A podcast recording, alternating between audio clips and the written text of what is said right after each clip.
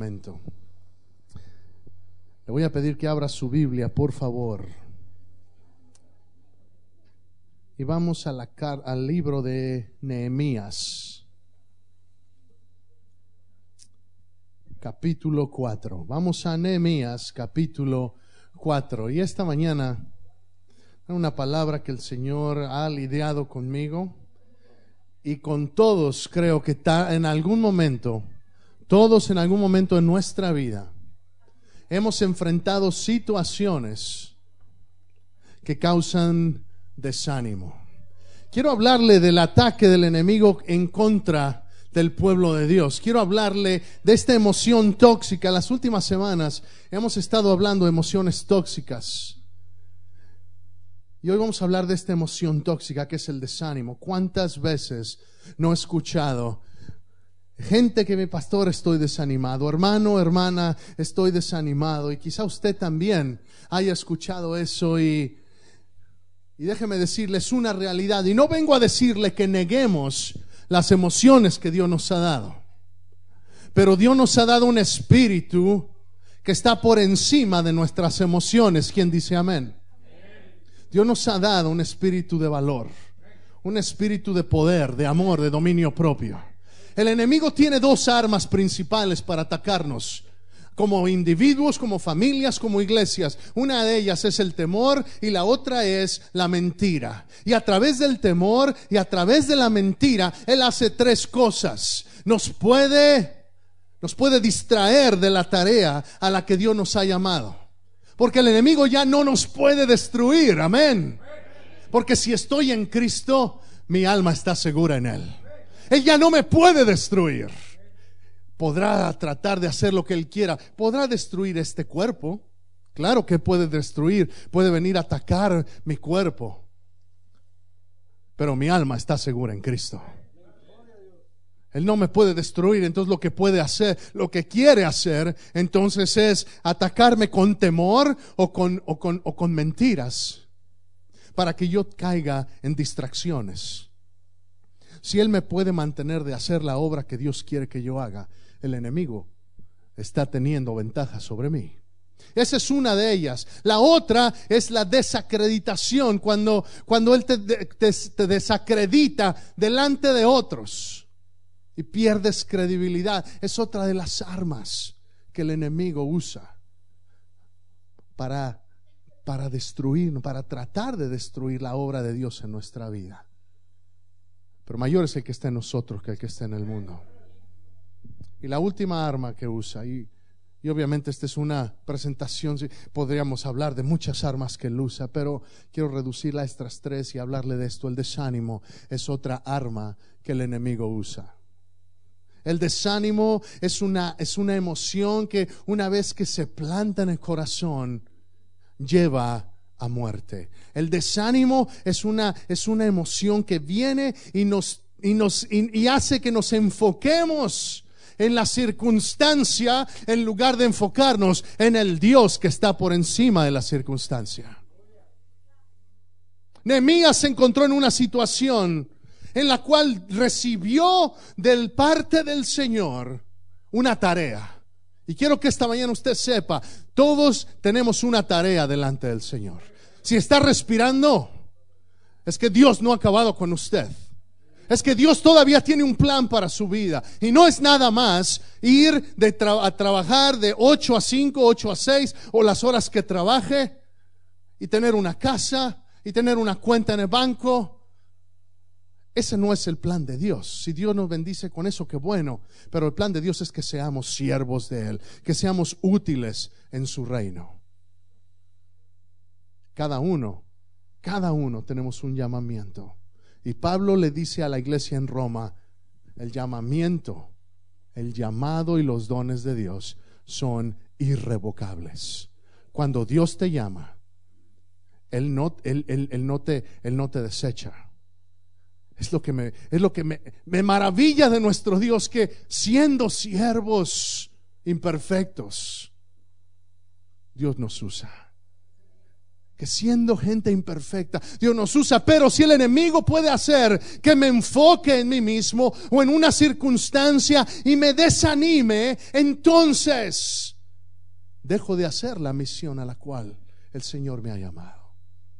Y esta mañana quiero decirle, hoy vengo en contra del espíritu de desánimo y que se agarre el enemigo, porque la palabra de Dios tiene poder porque la palabra del Señor es verdad, es viva y es eficaz y penetra en nuestros corazones. Le comentaba a Luis esta semana al estar leyendo este pasaje y, vamos a hablar de dos historias esta mañana, de la de Demías, pero le voy a hablar de otra historia de David también en primera de Samuel y, y al leer esa historia yo no podía más que sentarme y, y llorar delante del Señor, porque Dios está tratando con su pueblo.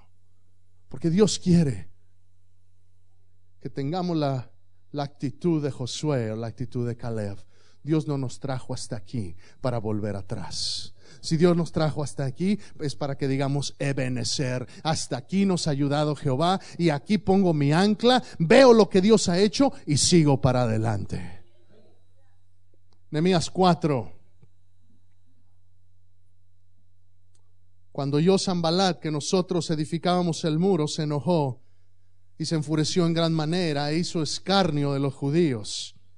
Y habló delante de sus hermanos y del ejército de Samaria y dijo, ¿qué hacen estos débiles judíos? ¿Se les permitirá volver a ofrecer sus sacrificios? ¿Acabarán en un día? ¿Resucitarán de los montones del polvo las piedras que fueron quebradas? Y estaba junto a él Tobías, el amonita, el cual dijo, lo que ellos edifican del muro de piedra, si se subiere una zorra, si se subiere una zorrita, Zambalat, mira los judíos, si se subiere una zorra, lo derribará. Oye, oh Dios nuestro, que somos objeto de su menosprecio, y vuelve al baldón de ellos sobre su cabeza y entrégalos por despojo en la tierra de su cautiverio. Nemías está enfrente de oposición. Nemías está tratando de levantar la muralla y llegan estos dos reyes, Sambalat y Tobías, y le presentan oposición. Porque cuando estamos haciendo la obra de Dios, vamos a tener oposición. Déjeme decirle, no tenemos oposición porque hacemos lo malo. Tenemos oposición porque hacemos lo bueno. Se lo he dicho antes, el que no se encuentra de frente con el enemigo es que va fluyendo en la misma dirección que él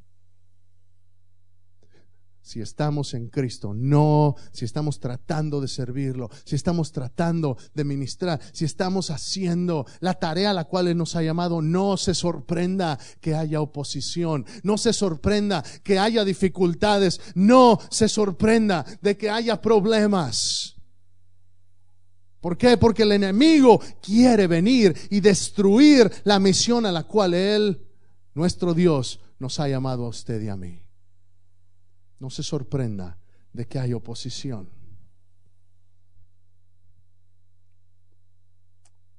Vamos a leer el verso 16. Dice, y cuando oyeron nuestros enemigos que lo habíamos entendido y que Dios había desbaratado el consejo de ellos, nos volvimos todos al muro, cada uno a su tarea. Desde aquel día la mitad de mis siervos trabajaba en la obra y la otra mitad tenía lanzas, escudos, arcos y corazas, y detrás de ellos estaban los jefes de toda la casa de Judá. Algo pasó entre estos versos. Entre el verso en el cual está recibiendo oposición y, y llegamos a esta parte en el cual Pareciera que el pueblo está animado. Pareciera que Nehemías dice, vamos a regresar a la tarea. Le voy a decir la historia que está en medio. Le voy a, vamos a leer parte de la historia que está en medio.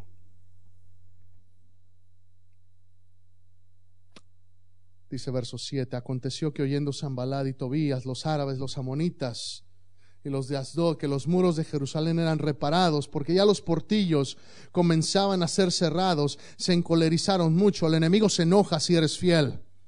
Y, se, y conspiraron todos a una para venir a atacar a Jerusalén y hacerle daño. Entonces oramos a nuestro Dios contra ellos de día y de noche. Y dijo Judá, las fuerzas de los acarreadores se ha debilitado y el escombro es mucho y no podemos edificar el muro. Y nuestros enemigos dijeron, no sepan ni vean hasta que, hasta que entremos en medio de ellos y los matemos y hagamos cesar la obra. La oposición generó un espíritu de desánimo en el pueblo de Dios. Vienen delante de Nehemías y le dicen, y le dice Judá, las fuerzas de los acarreadores se han debilitado y el escombro es mucho y no podemos. Fíjense qué declaración. No podemos edificar el muro. No podemos, se vencieron. Ya no podemos. ¿Alguna vez se ha sentido con, en esa emoción de decir, ya no puedo más, Señor? Hasta aquí ya no puedo, ya no puedo, ya, ya, ya, ya la tarea que me has dado, Señor, ya no puedo.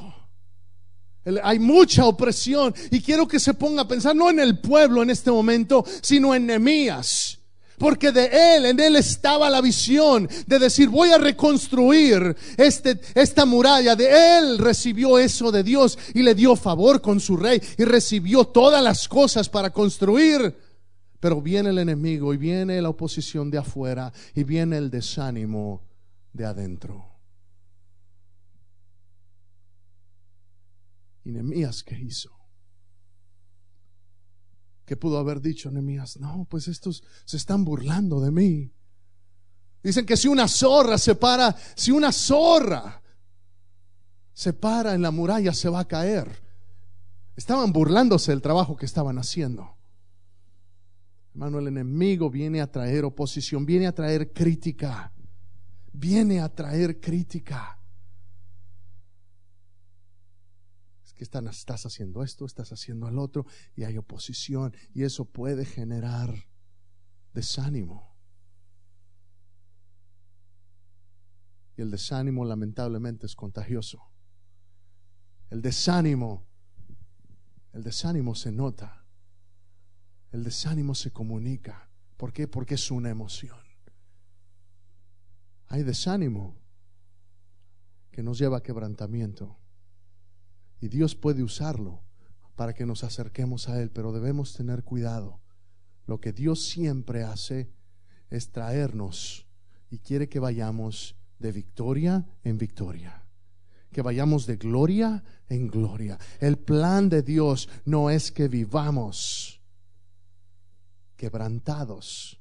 Quiere que vivamos como más que vencedores. La, la ironía es que para ser más que vencedores tengo que mantenerme humillado, pero humillado delante de Dios, no humillado ante las circunstancias, no humillado, no abatido delante de nadie, excepto de aquel que todo lo puede. Es increíble la manera en cómo el enemigo trabaja. Cuando empezamos la iglesia,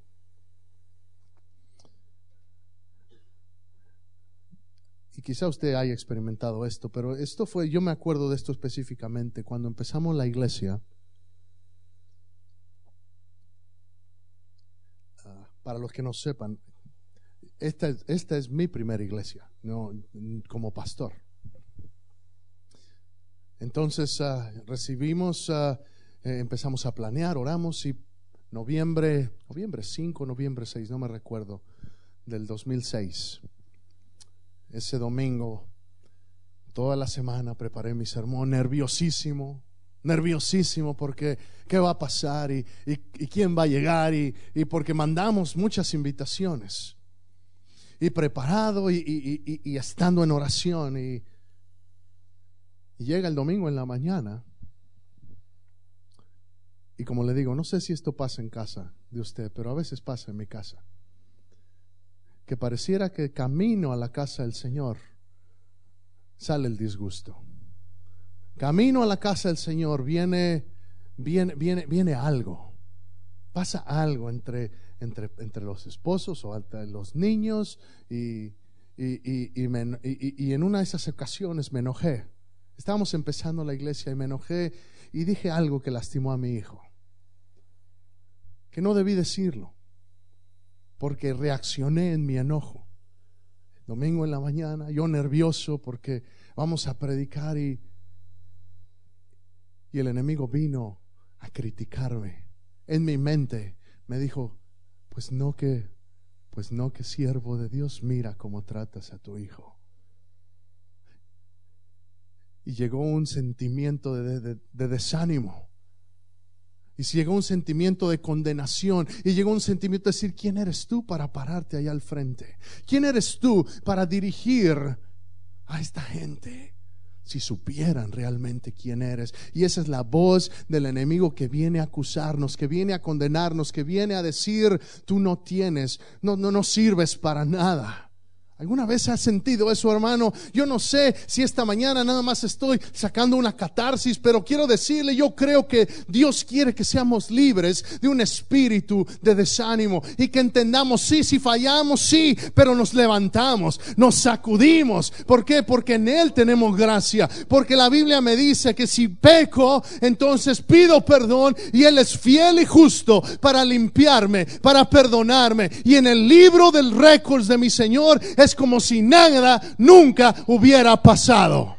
Alguien debería gozarse esta mañana de que tus pecados son perdonados, de que cuando vienes delante de Dios, si estás en paz con Él, delante de Dios, aunque el acusador venga y te diga, mira, acuérdate lo que hiciste con tu esposa, acuérdate lo que le hiciste a tu esposo, acuérdate de eso, acuérdate de aquello. Ah, hoy en día ya le puedo decir, pues ve y pregúntale a mi papá porque mi papá no se acuerda de nada. Porque dice la palabra que Él ha separado mi iniquidad y la ha echado hasta lo más profundo de los mares. Y ahí nadie llega. Si llegan esas emociones de desánimo, de crítica, de que te descalifican. Pero una cosa interesante que veo en Nehemías es que Nehemías en lugar de responderle a Sanbalat y a Tobías, ¿qué es lo que hace? Verso 4. ¿Qué es lo que hace? Oye, oh Dios nuestro. Va a Dios. Ante el desánimo, ante la crítica, ante el ataque del enemigo. Nemías no fue y trató de convencerlos, no fue y trató de ganar un argumento en contra de ellos, no fue y tratar de, decir, no, si vamos a poder. No, no, no, no, no. ¿Qué es lo que hizo? Señor, esto me vienen a atacar, yo voy a ti. Yo voy a la fuente, yo voy al que, al que todo lo puede, yo voy al que tiene control de toda situación, a Él voy. No, tenemos que darle cuentas al enemigo, tenemos que vamos a darle cuentas a Dios, pero al enemigo él está por debajo de nuestros pies, hermanos. Aleluya.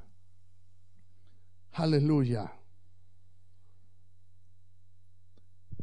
El espíritu de esta emoción de la depresión es terrible. Cuando Moisés sacó al pueblo de Egipto y estaban en el desierto y Dios estaba proveyendo el alimento diario. Dios estaba tratando con el pueblo. Les estaba enseñando dependencia.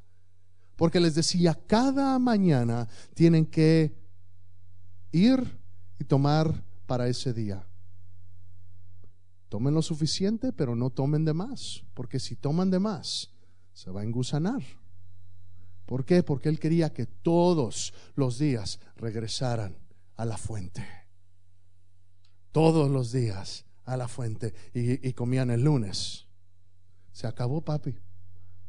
El refri. No hay nada. Y mañana, mañana vamos al Señor, vamos a la fuente otra vez. Llega el martes, recogían, iban a la fuente. Abre el refri. No hay nada, papi. Mañana vamos a la fuente. Si me entiende esta mañana? Dios estaba enseñándole dependencia al pueblo de Dios, pero el pueblo de Dios Ah, el pueblo de Dios, ¿cómo somos a veces, verdad? El pueblo de Dios se empezó a quejar. El pueblo de Dios dijo, ah, ya estamos hartos. Ya estamos cansados de este maná. Ya estamos cansados de esta provisión de todos los días. ¿Para qué nos sacaste de Egipto? Fíjese qué triste que a veces esa actitud hace que pensemos en regresarnos a nuestra vida pasada. Dice números 11 del verso 10 al 15, y oyó Moisés al pueblo que lloraba por sus familias, cada uno a la puerta de su tienda. Había desánimo en el pueblo de Dios. Ya estaban cansados del maná. Dice, y la ira de Jehová se encendió en gran manera, y también le pareció mal a Moisés. Y dijo Moisés a Jehová, ¿por qué has hecho mal a tu siervo? Entró el desánimo, el desánimo del pueblo. Moisés sintió la cara, dice, ¿por qué has hecho mal? Dice, ¿por qué no he hallado gracia en tus ojos, Dios? Has puesto la carga de todo este pueblo sobre mí. Dice, ¿concebí yo a este pueblo? Lo engendré yo para que me digas, llévalo a tu seno, como lleva la que cría al que mama y la tierra de la cual juraste a sus padres. ¿De dónde conseguiré yo carne para dar a todo este pueblo? Porque lloran a mí diciendo, danos carne que comamos. No puedo yo solo soportar a todo este pueblo que me es pesado en demasía. Y si así lo haces tú conmigo, fíjese, y si así lo hace, fíjese Moisés hablándole a Dios y le dice, y si me das esta carga, si no me vas a quitar esta carga de este pueblo, mira Dios, verso 15, yo te ruego que me des la muerte. Si he hallado gracia en tus ojos y que yo no vea mi mal. Señor, mira, mejor mátame. Ya estoy cansado. Ya estoy cansado de, tolerar. Ya estoy cansado de aguantar. Porque qué terrible es, la, es el desánimo. Moisés se desanimó. Moisés, ¿por qué? Porque vio la circunstancia, vio el pueblo que venía. Señor, mátame. Elías, después de haber matado a los profetas de Baal, al otro día viene Jezabel y le dice, de aquí, en, de aquí a mañana, a esta hora tendré tu cabeza. Y yo, no me explico, este hombre de Dios, este hombre de Dios que se levanta y mata a más de 400 profetas, de repente le tiene miedo a una mujer y huye. Y, está, y está en una cueva. Y en Primera de Reyes 19:4, Elías le dice a Dios: Señor, ¿sabes qué? Mátame. Prefiero morirme prefiero morirme. El desánimo conduce a la muerte. El desánimo te, te, enfoca en tu propia necesidad, te enfoca en tu propia circunstancia y Dios quiere que sepas, Él es más grande que cualquier circunstancia. Él es más poderoso. Su, su voluntad se hará. Y Dios, fíjese qué tan increíble. La voluntad de Dios siempre se va a hacer. Amén. La voluntad de Dios siempre se va a hacer. No hay nada que se salga de la voluntad de Dios. La voluntad de Dios se cumplirá. Entonces, Él me da el privilegio de que yo participe en esa voluntad. Él me da el privilegio que, hermano, no voy a dejar que el enemigo venga y me, y me ataque y entonces yo me quiera defender cuando hay uno más grande que ya me está defendiendo. Cuando hay uno más grande que ya está sacando la cara por mí. ¿Qué es lo que hizo Nehemías para vencer el desánimo? Oró, es lo primero que hizo. Fue a Dios. Fue a Dios. Verso 14 en Nehemías, y está ahí.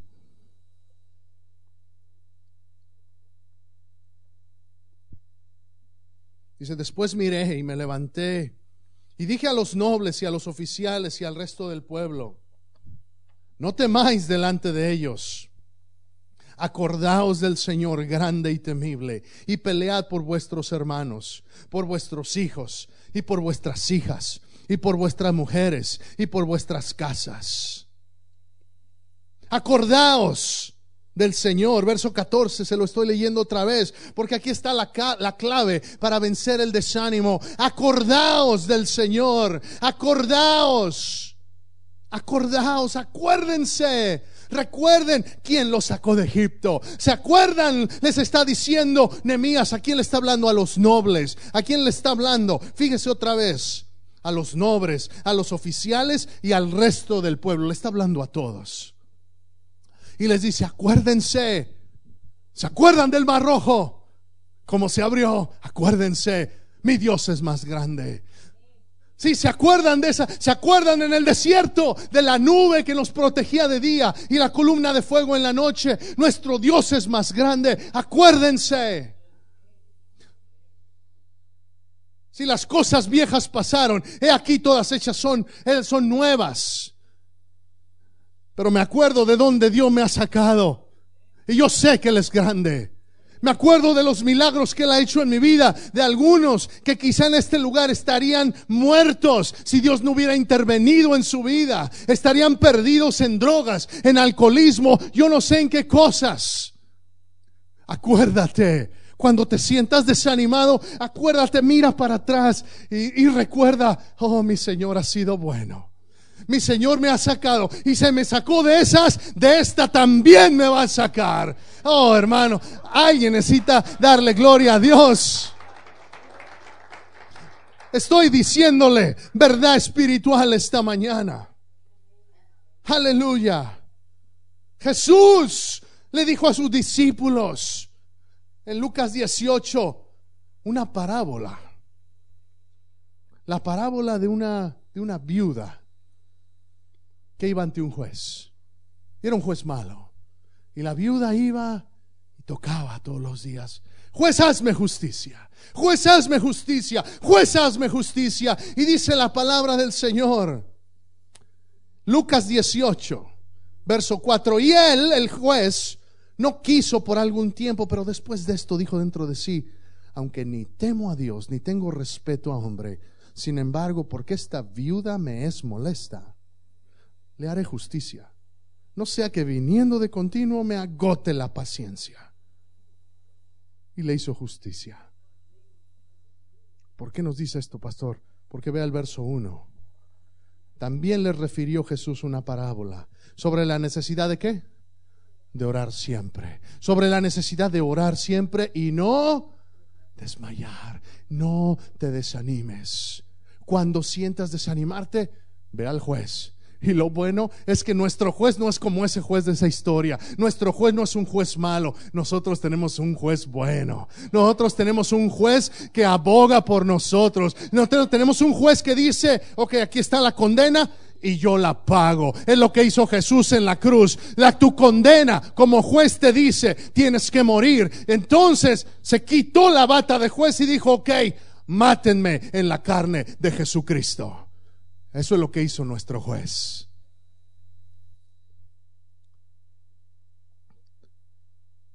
No desmayar. Primera de Samuel 30, esta historia es una de las historias que más me mueven. En Primera de Samuel 30.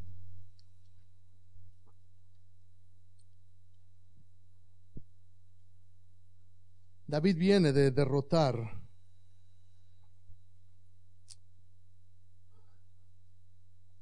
al enemigo.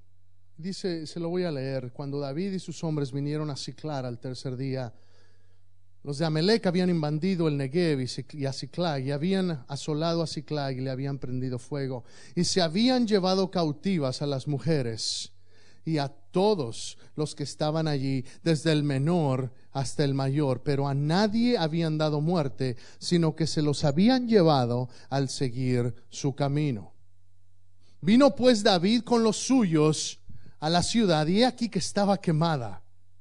Y sus mujeres y sus hijos e hijas habían sido llevados cautivos. Entonces David, fíjese, entonces David y la gente que con él estaban, alzaron la voz y lloraron hasta que les faltaron fuerzas para llorar. ¿Alguna vez ha estado en esa situación que está llorando y que ya no tiene fuerzas para seguir llorando? Que hay, que hay una angustia tal que ya pareciera que ya no, ya no hay más lágrimas, ya no hay más llanto, ya no hay más oración, ya no hay más, ya no puedo más, Señor.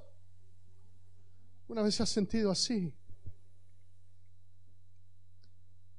Estos van llegando de la guerra y llegan a casa y se encuentran que, que su familia no están ahí, que su, que su esposa no está ahí, que sus hijos no están ahí, se vuelven, yo no sé, vienen cansados de la guerra, vienen cansados de luchar, quizá algunos vienen heridos y se encuentran con esta situación tan difícil. Se alzaron su voz y lloraron. Dice que David también, verso 4. Entonces David y la gente David, su líder, también estaba llorando, también estaba sufriendo. Dice las dos mujeres de David, Ainoam, Jezreelita y Abigail, la que fue mujer de Nabal, el de Carmen, también eran cautivas. Verso 6, mire esto. Y David se angustió mucho. ¿Pero por qué? Porque el pueblo hablaba de qué? De apedrearlo.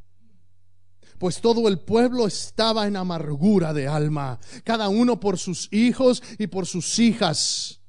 El pueblo quería apedrearlo. Dice, David se angustió mucho, van llegando. Y David está sufriendo junto con ellos. Y de repente empieza a escuchar un rumor. Vamos a apedrear a David.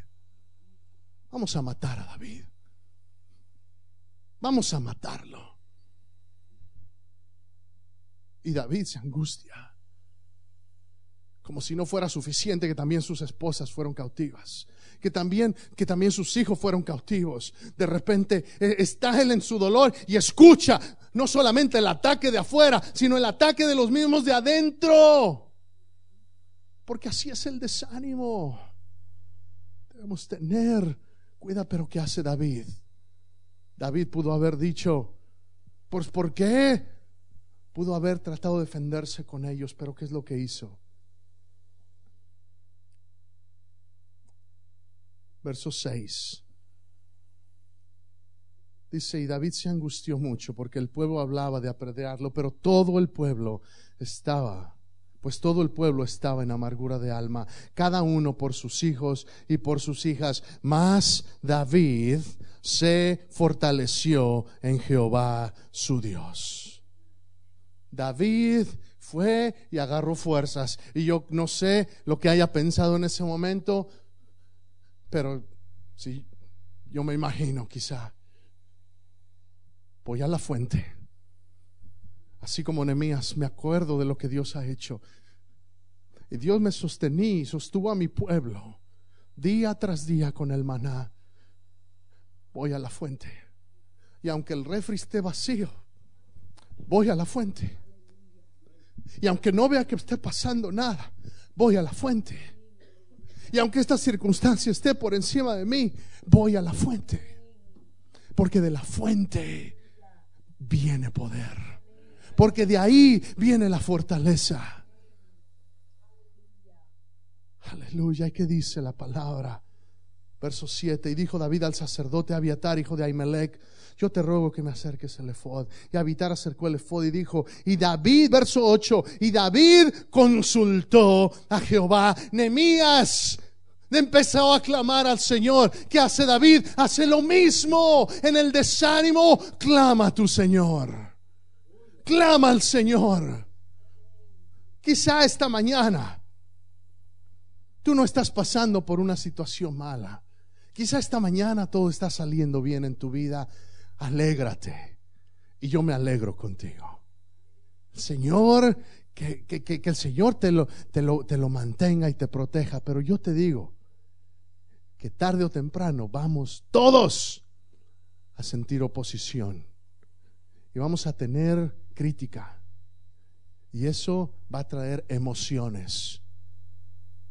Emoción de desánimo y quiero que sepas esta mañana, cuando llegue esa emoción, no la negamos, no decimos, no, no, no me siento mal, no, porque, porque Dios nos ha dado las emociones, pero Dios nos ha dado un espíritu que está por encima de las emociones. Y podemos, y podemos declarar las verdades que Dios ha puesto sobre nuestras vidas. Salmo 55, 22. Quiero leerle este versículo que me ha ayudado. Dice la palabra, Echad sobre Jehová tu carga y él te sustendrá. No dejará para siempre caído al justo. Echa sobre Jehová tu carga. No dejará por siempre caído al justo no te va a dejar caído. Eres hijo de Dios, eres hija de Dios. Y cuando estés en el momento de desánimo, acuérdate de tu Señor. Acuérdate. A veces el problema es que sentimos que damos dos pasos para adelante y de repente algo pasa. Ahora sí vamos a empezar a, a salir de deudas. Ya vamos a, no vamos a, no vamos a gastar, empezamos a, empezamos a administrar bien las finanzas y pareciera que a la siguiente semana se descompone el carro y un bill de 800 dólares. Y tenemos que meter un tarjetazo.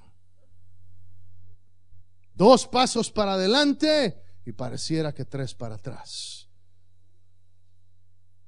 Tengo un amigo que estaba tratando de poner en orden su casa. Él ya es mayor tiene un, tiene un par de hijos, uno es adolescente y me dice, ahorita ya el Señor le ha respondido su oración, pero cuando empezó, dijo, vamos a empezar a tener devocionales en la casa, vamos a empezar a, vamos a empezar a, vamos a empezar a, yo quiero empezar a ministrar en casa, quiero ir a la fuente todos los días. Y justo cuando empezó a hacer eso, su hijo, que para aquel entonces era un adolescente, le dijo, papá, realmente no sé si creo en esto del cristianismo. Dos pasos para adelante, pareciera que tres para atrás. Hermano, entiende, la oposición la tenemos porque estamos haciendo lo bueno, no porque estamos haciendo lo malo. Y cuando venga el desánimo, acuérdate quién es tu Señor.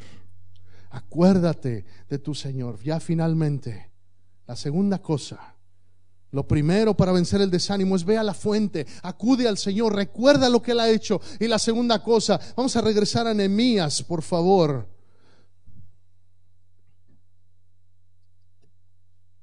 Verso 14.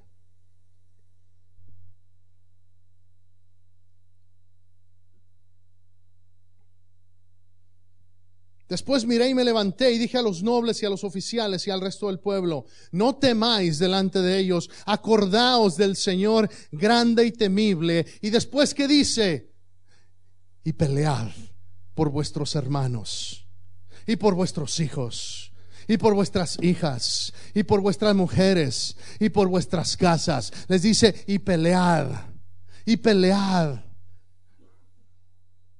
Pelea por la causa de, por la causa que no es en ti, por la causa que Dios te ha dado. No pierdas el enfoque de la tarea. Nehemías le pudo haber dicho, no, pues vamos a escondernos o algo. No, no, no. ¿Qué les dice? Estamos construyendo esto porque Dios nos ha traído a este lugar. Porque Dios nos ha, nos ha dicho que levantemos esta muralla. Dios te ha traído a esta iglesia para que esta iglesia sea un lugar de vida donde la presencia del Señor habite. Vamos a construir esta muralla Vamos a levantar esta muralla. Vamos a hacerlo. Vamos a tener oposición, sí, pero en el nombre de Jesús, mayor es el que esté en nosotros que el que esté en el mundo.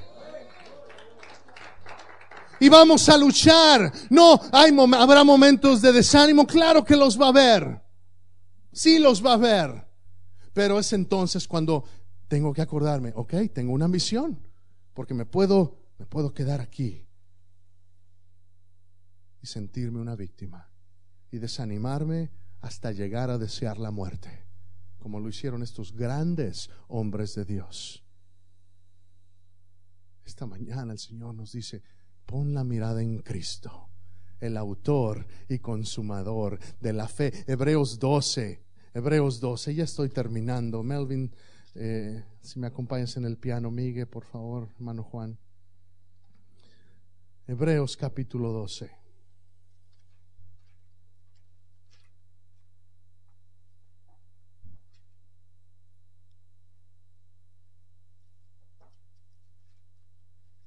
Por tanto, nosotros también, teniendo en derredor nuestro tan grande nube de testigos, despojémonos de todo peso y del pecado que nos asedia y corramos con paciencia la carrera que tenemos por delante, puestos los ojos en Jesús. Puestos los ojos en Jesús el autor y consumador de la fe, el cual por el gozo puesto delante de él sufrió la cruz, menospreciando el oprobio, menospreciando, menospreciando el desánimo y se sentó a la diestra del trono de Dios. Mire lo que sigue, considerad aquel que sufrió tal contradicción de pecadores contra sí mismos, para que vuestro qué? Ánimo no se canse hasta desmayar. Considera lo que, considera a Jesús, considéralo a Él,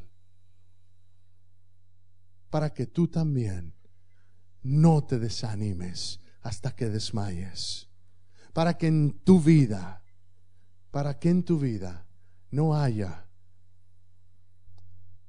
la consecuencia del desánimo que lleva a la muerte.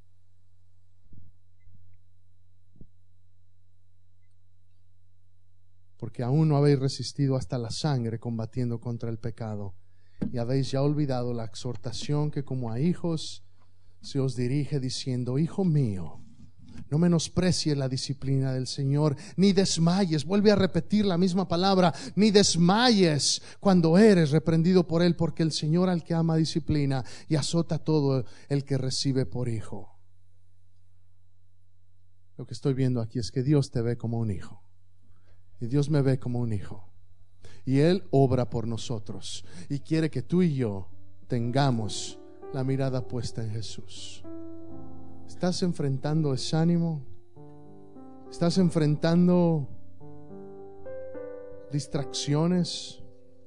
Déjame decirte, el enemigo sabe que su tiempo es corto.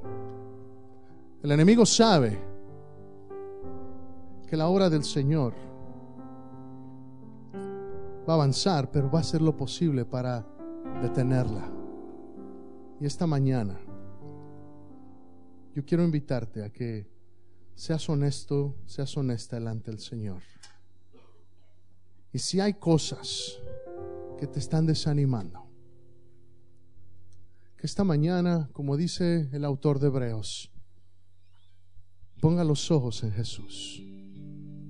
No los pongas en la iglesia, no los pongas en la denominación. Ciertamente no los pongas en este pastor, porque te vamos a fallar. Pero ponlos en el autor y en el consumador de la fe que se llama Jesucristo. Ponte de pie, por favor.